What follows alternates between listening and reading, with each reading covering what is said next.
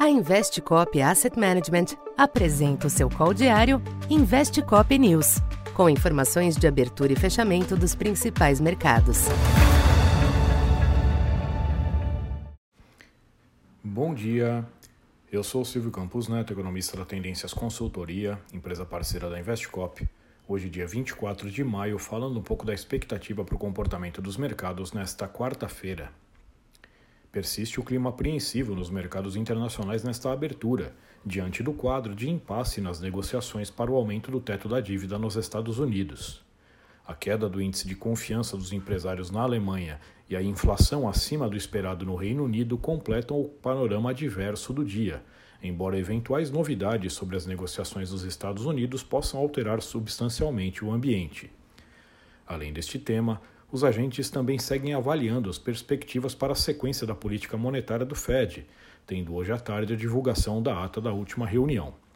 Sinais emitidos por dirigentes nos últimos dias recolocaram no jogo a possibilidade de uma nova elevação dos juros em junho, além de reduzir apostas de corte no segundo semestre.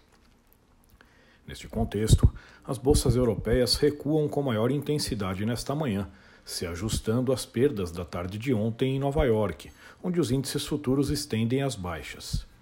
No mercado cambial, a maior aversão ao risco mantém o dólar em valorização ante, a, ante boa parte das demais moedas, mas as oscilações são limitadas. Entre as commodities, o petróleo ainda ecoa declarações de ontem do ministro saudita e permanece em elevação, com Brent na faixa de 78 dólares. Já o minério de ferro sofreu mais um tombo nos mercados asiáticos em meio a relatos de demanda fraca na China, o que levou o preço para 95 dólares a tonelada em Singapura. Aqui no Brasil, o nervosismo externo deve compensar em parte a reação positiva à aprovação com larga margem do novo arcabouço fiscal na Câmara, que trouxe um ajuste importante no texto ao excluir o aumento automático de 2,5% no gasto real no ano que vem que havia sido incorporado ao substitutivo. Para compensar, foi incluída a possibilidade de abertura de crédito suplementar no próximo ano, caso as receitas estejam surpreendendo. De forma geral, a aprovação deve ser bem recebida, ao reforçar o papel do Congresso como mecanismo de limitação para determinadas intenções do governo, diante das mudanças feitas desde o envio da proposta inicial.